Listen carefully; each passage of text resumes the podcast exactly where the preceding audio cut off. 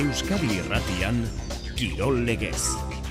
Jose Maria Paulaza Arratsaldeon. Arratsaldeon, Maite. Igandean lauterdiko finala Altuna Etxeberria eta pilota aukeraketan bia konforme, Bia konforme, hori da importanteena, amezketarrak badakizu, hogeita zazpi urte, zortzigarren finala du, utxik egin gabe dena jokatu ditu 2000 eta amaseitik, iru txapela lortu ere bai, Ultzamarra bi urte gazteagoa da, eta hau du lehen da biziko finala, baina kezka iturri izan zitezkeenak agortuta daude zorion ezaleki altunaren sorbalda itxura batean ondotako, eta peio etxeberriak gozamenerako izan ditu finala jokatu aurreko egun hauek denak, ez itxura batean bere burua estu hartzeko. Euroligan Baskoniak ez sinisteko moduko astindu eman dio Bart Barcelonari. Garaipen soila baino ez da Ivanovicen ustez, baina espero izatekoa da Gasteiztarrek norbere indarretan orain arte baino fede handiagoa edukiko dutela aurrerantzean bihar bertan urrutira gabe. Hori frogatzeko aukera izango dute Bilurben taldearen pistan. FIBA Eurokapen Bilbotarrak seguru dira top amaseian.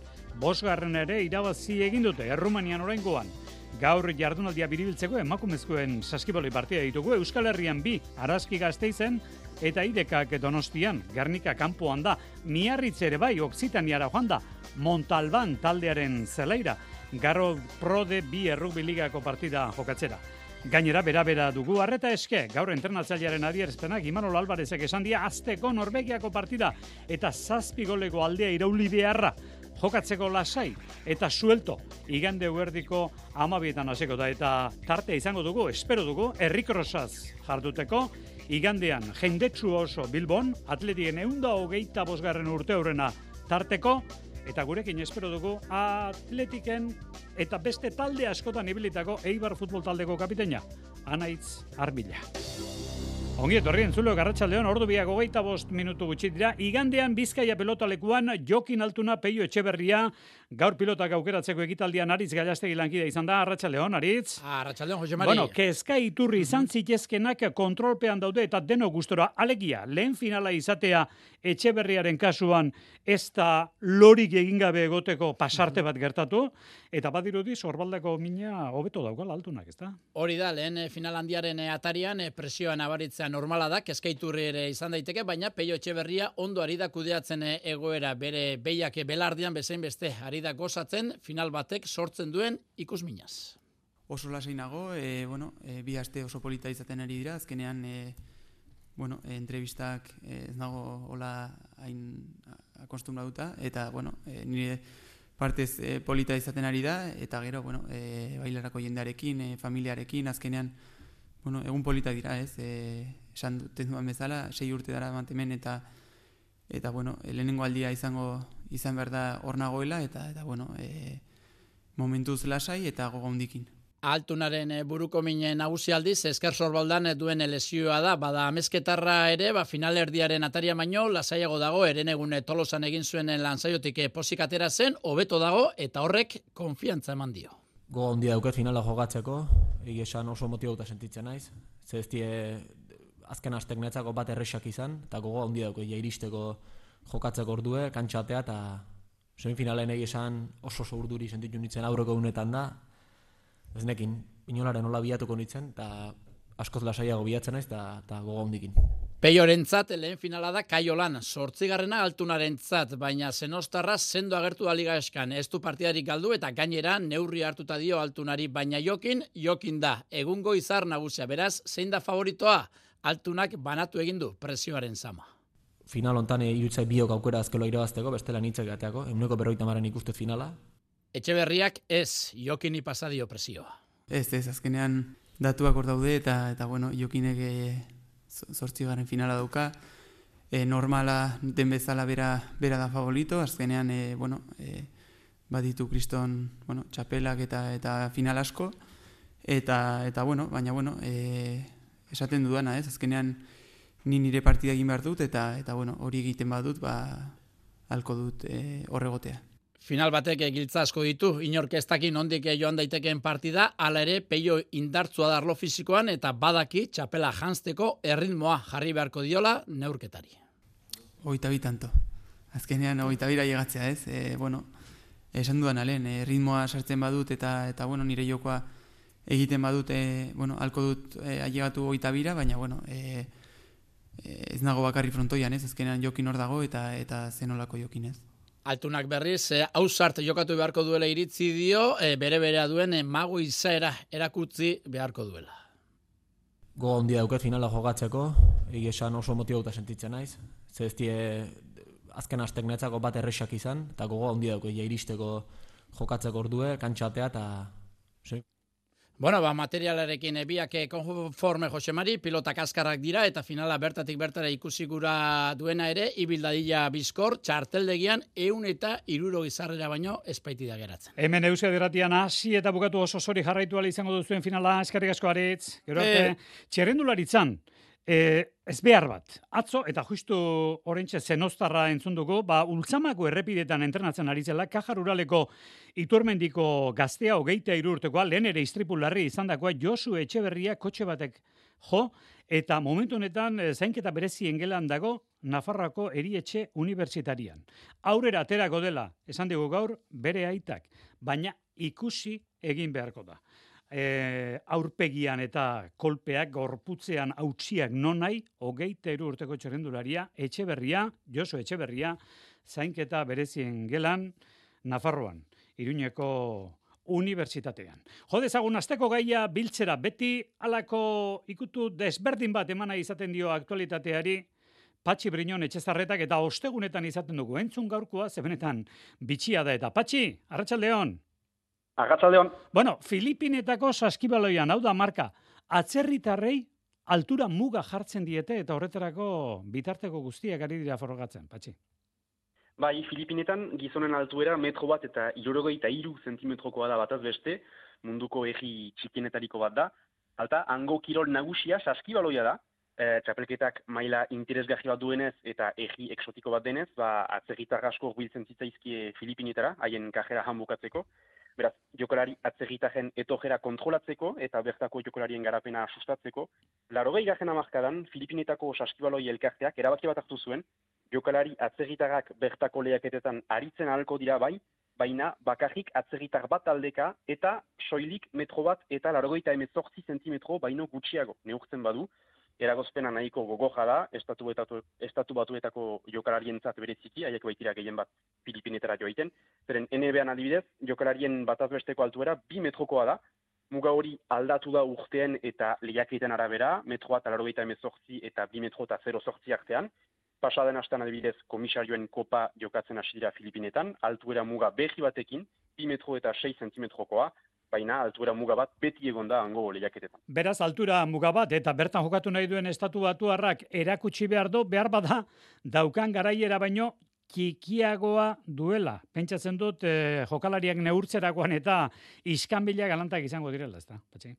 Bai, zeren luzaz atzerritarak iruzora egiten saiatzen ziren txikiagoa gertzeko, beraunak plegatu zadibidez, baina orain ezin da gehiago alakorik egin, zeren gaur egun jokalari atzerritarak mai baten gainan neurtzen dira, oinak pareta baten kontra, belaunak mantenduta eta burua atxikita, kasik hil hobi batean sartzea bezala dela ipatu dute jokalari batzuek, beraz neurketa modu horrek e, iruzu jari toki gutxi uzten dio, baina taldeak alere saiatu dira mugarekin jolasten, Gaur egun, Filipinetako taldeek klubeko langile bat bidaltzen dute Ameriketara, edo atzerritak dagoen egira, lehen neurketa bat egitera, ondotik Filipinetara heltzean jokalariari ilea mozten eskatzen, eh, ilea moztea eskatzen diote, eta kirol saio bat egitea, edo itzerdia botatzea, jokalaria deshidratatzeko, omen txikiagoak baikara ure eskasean garenean.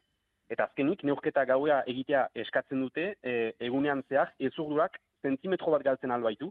Eta beraz, e, egia da, altuera muga horrek eta neurketa modu horiek nahiko zorrotzak diruditela, kasik imigrazioa kontrolatzeko modua dezala, baina, badirudi haien funtzionamendua aurkitu dutela, Filipinetako saskibaloi lehiaketak aitzina urratx handiak ematen ari dira, eta gaur egun, eun milioi Filipindazen artean, erdia saskibaloian aritu edo aritzen da. Bueno, kontu jakingarriak, bitxiak izatearekin batera, patxi, brinon, etxezarretaren eskutik, Filipinetakoak garaiera haundikoak ez dira, estatu batuatarrak erruz bertara, baina adin muga bat jarri egin behar, bertakoak ere, saskibaloian garatuko badira. Eskerrik asko, Patxi Brinon etxezarreta, gaur zortzira arte Patxi. Aio. Beobiatik donostiarako probaren ondoren hemen dugu Bilboko herrikrosa. Euskal Herrian egiten den probari jendetsuenetakoa da, aurten gainera ekitaldi berezia, atletiken eunda hogeita bosgarren urte urrenarekin bat egingo baitu Iñaki Berastegi. Bilboko Herrikrosaren hogeita malaugarren edizioa izango da igandean jokatuko dena. Edizio oso berezia izango da, atletiken eun eta hogeita bosgarren urte urrena dela eta antolakuntzaren eta klubaren arteko lankidetzarekin egin baita. Indar elkartze honek bere fruituak eman ditu eta inoiz baino lehenago agortu dituzte dortxal guztiak amar mila denera. Amar kilometroko lasterketa da eta bosgarren kilometroan samames barrutik igaroko da lasterketa. Herrikros erabat zurigorria izango da, lasterketaren oiko elastiko zuriaren ordez, elastiko zurigorriarekin egingo baitute korrika lasterkariek. Berritasun hauek, jende asko erakarri dutela dio John Iturbe antolakuntzako kideak. E, jende asko hori, e, bueno, e, barruti pasetea guzti izinakola, eta igerri dugu, bueno, ez dauk gero esan beharik, inoz izaku pasau, aldez horretik inskripzioa zarratu behar izetia, baina aurten, azkenean, online inskripzioagaz, eta presentzial inskripzioagaz, e, astelenian amitu jakutzen jadanak. Duela hogeita most urte, jaio zen lasterketa hau, eta orduko izaera herrikoiarekin segitzen du. Herri krosa azkenean herriko edan e, lasterketa bada, bakigu behobian adibidez irabazle bat dauela, e, amen ez da irabazleik, amen danok gara irabazliek, da beste bateko lasterketa bada, amen azkenien danok urtetan gara e, momentu bardinan amarmi pertsona urtengo, urtengo gara, ez dauz eskalo naute indako irterarik, da bueno, gure formatoa dala eta ondala gota ma urte holan pentsa bizen zan, eta momentu ez dugu aldatzeko intentzio hori. Lasterketa igandean, goizeko amaiketan abiatuko da Bilboko Diego López de Aro kale nagusitik eta deustun sartu irten egin ostean kale nagusian bertan amaituko da. Ondo pasaba sakabin maitia, gugatik. Nere hilo bada. Begirale jardungo da zurekin. Ez pasatu. Zu esartu. Lerdo! Lerdo zu! Ei, ei, ei, ei! Bosco Núñez de Salazar. Zaranita gogoratzen? Edo zer gerta daiteke. Ondo gongo zarela hemen. Hemen sentitzen nahi, seguruen. Aspaldiko ezagunak berriro elkartzean. Guazen. Bihar gauean estreinaldia ETV baten. Mai gainean tolosako paparrunak, piparrak, hasta odolkia, eta inguruan lehiaketak, txistulariak, azoka berezia, euskal jaia. Hemen da tolosako babarrunaren festa. Larun bat honetan tolosan, dastaketak, kontzertuak, pintxoak, dantzariak eta askoz ere gehiago. Babarrunaren festa larun bat honetan tolosan. Kooperatibak, egonkortasuna, lehiakortasuna eta kolektiboaren indarra batzen dituen eredu sozioenpresariala gara. Mila eta laureun enpresa kooperatibo baino gehiago gara Euskadin. Eta elkarrekin, irurogei mila lanpostu baino gehiago sortzen ditugu enplegu politikak eraldatuko dituztenak. Lanbide hobetzeko, kooperatibak lanbiden. Bertako Txapela, eskolariak, bertakoak dira. Gureak, bertako bezala, igogailuen mantentzelan zerbitzua eskaintzen duen bertako enpresa. Bertako pertsonei lana eman eta bertako kauza sozialak babesten dituena. Aurrekontu eskatu eta satos bertakora. Bertako, liderrak zuri esker. Bertako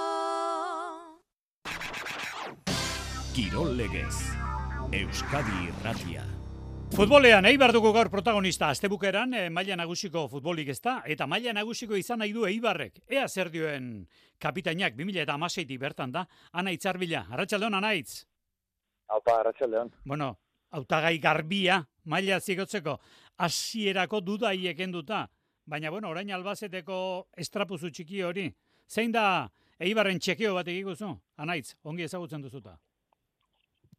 Bueno, ez dakit, a ber, hasi dati, ba, bueno, gure burua badak ikusten den, ez? E, azkeneko bi urteetan ikusi du e, futbolon bat, e, maila on bat eman dugu, eta, bueno, egia esan, ba, bueno, azkeneko e, hilabeteak etxiren oso onak izan gure partez, eta, bueno, e, espero duguna, ba, ba bueno, e, ideia hori pizkat aldatzea, edo pentsamendua berriz horregotea, igoerako postu hietan, eta, bueno, e, hasiera ez da oso nahi izan, baina, bueno, e, badakigu azken oso luzea dela, eta mentalki ere, ba, ba, psikologikoki asko landu beharra dago, ez? Eta, bueno, hasieratik e, sinistu egin dugu, eta, bueno, e, ez dakit, egoera txarro horreri, ba, buelta eman diogu, eta nik uste guaintxe, ba, ba, bueno, sensazio atletikan oso ongi gabitzela, eta, bueno, e, lehenko partidoa, nik uste, ba, bueno, lehenko zatian, e, penalti hori sartu izan bagenu, ba, nik uste partioa beste, beste alde batera jongo zela, ez, baina, baina, bueno, eh, azkenean, ba, bueno, da dakigu albazetek ere kristun maila duela, eta ikusi genuen lengo, lengo azte buruan, da, bueno, hemenik aurrera, ba, aurrera biratzea. Eh, bueno, eh, nik uste dut, pazientzia handia beharko dela. bi aldiz ahalegin egin, azken momentuan, lehorreratzea zinetenean, ito, eta hirugarren aukera badaukazue. Karo, jendeak lehen bailen jakin nahi dugu, hau pelikula hau nola bukatuko den, baina, baina, karo, pazientzia behar da, hemen, lana egin behar da. Veteranoek, nik uste dut ze esan handia daukazuela alde hortatik, ez da, anaitz? Ba, ez esan mutuzu moduan pelikula bat ematen du, ez? Eta, eta txerra gainera. Baina, bueno, e, urtea bukatuta, ba, bueno, e, nik ikusten nuena da, psikologikoki asko landu behar genuela burua, ez? Eta, ez dakit, e, indartxu berriz azteko zaila ikusten nuen, ze, bueno, talde ia osoa jarretzen genuen hemen, eta psikologikoki, ba, bueno, e, jokalaria ba kriston golpe hartzen du, ez? Ta gainera bi aldiz ba, ba, oso gogorra da, ez? Buelta matea eta berriz ilusio hori hartzea. Baina bueno, e, ikusi dugu ba egoera txarra izan dugula hasieran eta bueno, ematen zuen ba bueno, aurten Eibar eta topiko guztiak ateratzen dira, ez? Eta topiko negatiboa gainera.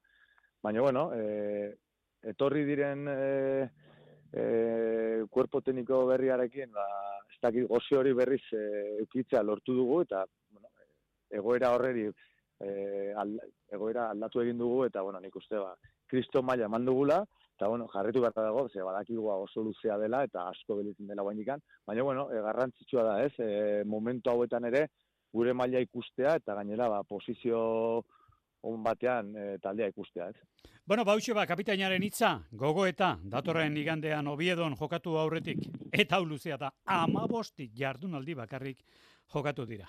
Badauk esperientzia anaitz arbilak. Eskerrik asko anaitz. Vale, zuhei, esarka handi bat. Kirol legez.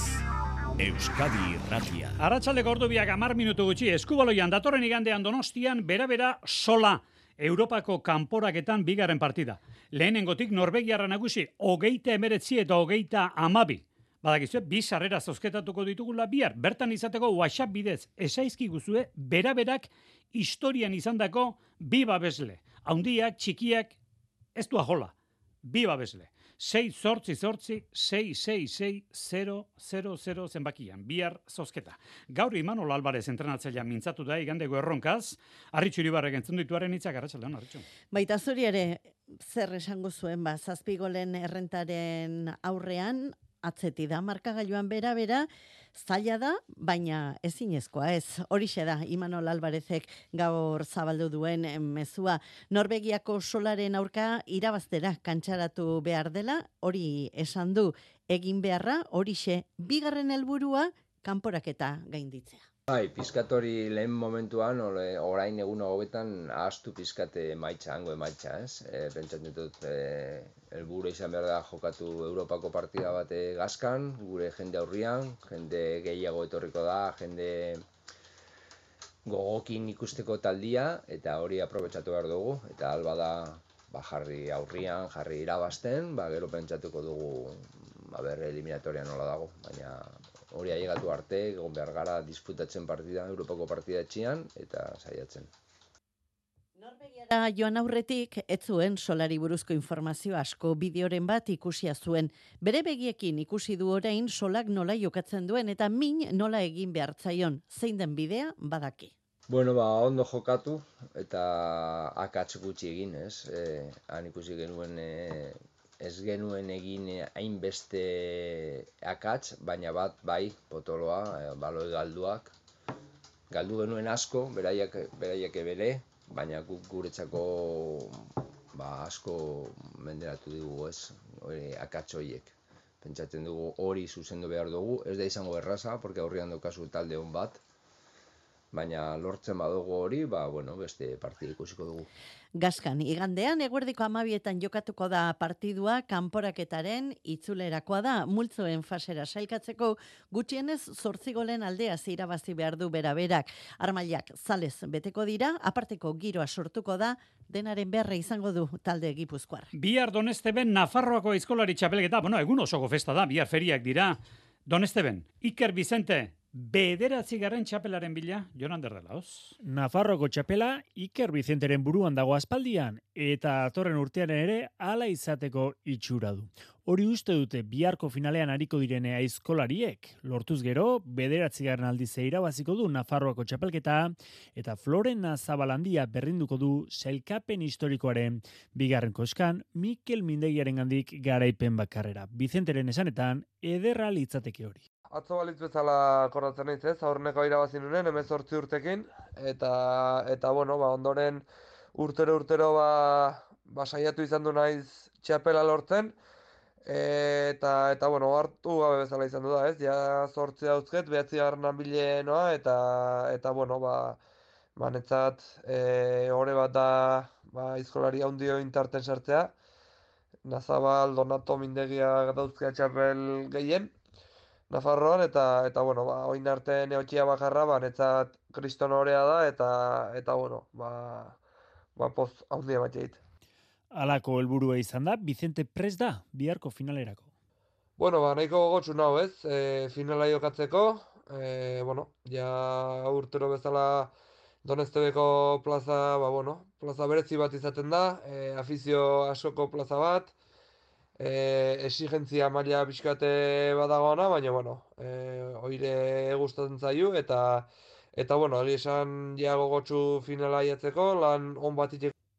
Hori etxek bada Vicenteren sentipenak Donestebeko itzorduaren atari. Gaur Frantziako Pro de Biligan partida Oksitanian Montalban herrian dauka miarritzek. Estabil regular hori bistaratu du olatzi du langideak. Beok, eh, jonden asten arrazen erregulartasun bila eta erregulartasuna jonden asten ez zuen harrapatu, etxean akizeren kontra galdu zuen, berritzere azken minututan, batez galdu zuen bakarri bena galdu, puntu bakar bat ez da aski, eta ba, beti beharko du borrokatu, beraz, erregulartasun horren bila, eta zera errango nuke, behoren kontra eh, dena adibidez da, ba, betxi badagola zerbait, e, kiroletik aratago heldu dena, astea, pixka bat, e, giro txarra ezartzen, eta aste honetan, joan astean adibidezen, nola akizeko e, zaleak e, zituztera leku honean ezarri, e, aro oso txarra izan zen joan aste buruan hemen Euskal Herrian, eta miarritzen ere bai, eta genera e, akizeko errekotxak boikotatu zuen partidoa, eta beti bada zerbait, astero, astero bada zerbait,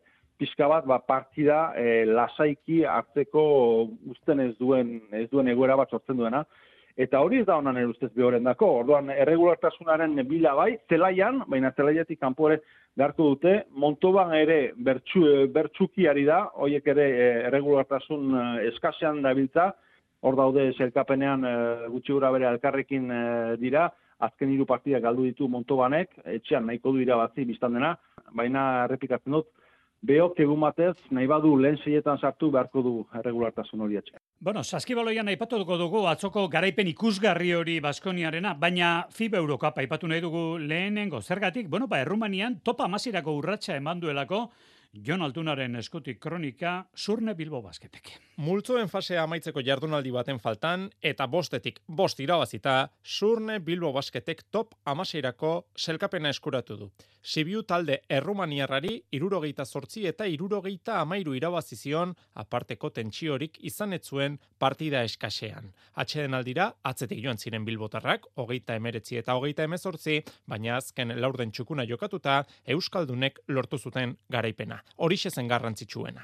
Adam Smith izan zen saskiratzaile nagusia, hogeita bost puntu sartu zituen joko antolatzaile estatu batuarrak, amasei egin zituen pantzarrek eta linason izan zen, neurketako jokaleririk baloratuena. Bilbo basketek irabazi egin behar zuen top amaseirako txartela matematikoki eskuratzeko, baina aldi berean Gladiatorsek anuilen kontra galtzea ere behar zuen. Bi gauzak gertatu ziren eta beltzezko gizonek aurrera egin dute. Urrengo fasea abenduan hasiko da. Hiru multzo osatuko dituzte launa talderekin eta talde horietako bat izango da Bilbo Basket. Orain FIBA Europe Cup txapelketa aztu, eta ligan murgilduko dira buru belarri. Igandean, joventuten kontra jokatuko dute badalonan. Emakumezkoen jardunaldiaren ateriko hau maitan horbieta.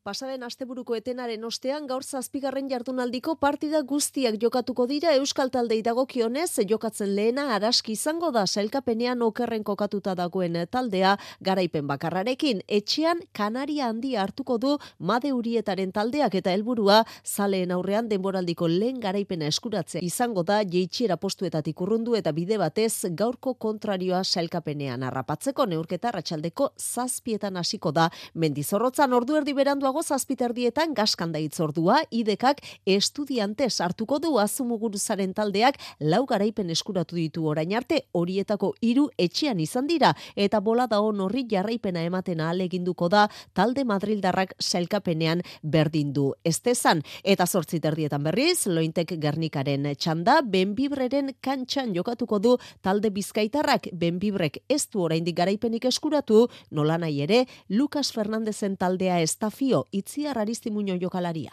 Uste dut hori ba, benbibre oso talde ona du, e, bere, bere jokalaria kalitate handikoak dira eta uste dut oso gogorrak, eta, eta hori ba, oso prestatuta atera, atera behar gara partidura, e, gainera ba hori ba Benbibren asko asko sufritu dugu azken urtetan. Benbibrearen jokatutako azken hiru partidak galdu ditu Lointek Gernikak eta bola da txarrorri amaiera ematen saiatuko da gaur ligan bosgarren garaipena erdietxita.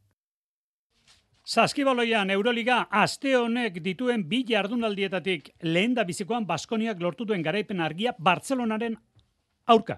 Aurretik espero etzen einolaz ere, lauro geita amalau eta iruro geita amaika menderatu du. Balorazioa undiarekin izan dira, Howar, hogeita sei puntu lortu ditu, baina honekin batera Miller McInter, Sedekerskiz eta Moneke. Laugarren garaipena du. Irutik iru, Euroligan Ivanovicen eskotik, bihar jarraipen emateko aukera, bilurmen taldearen pistan iluntzeko sortzietan. Tartea gortu dugu, iluntzekoan izuliko gara, sortziako igutxik erorte.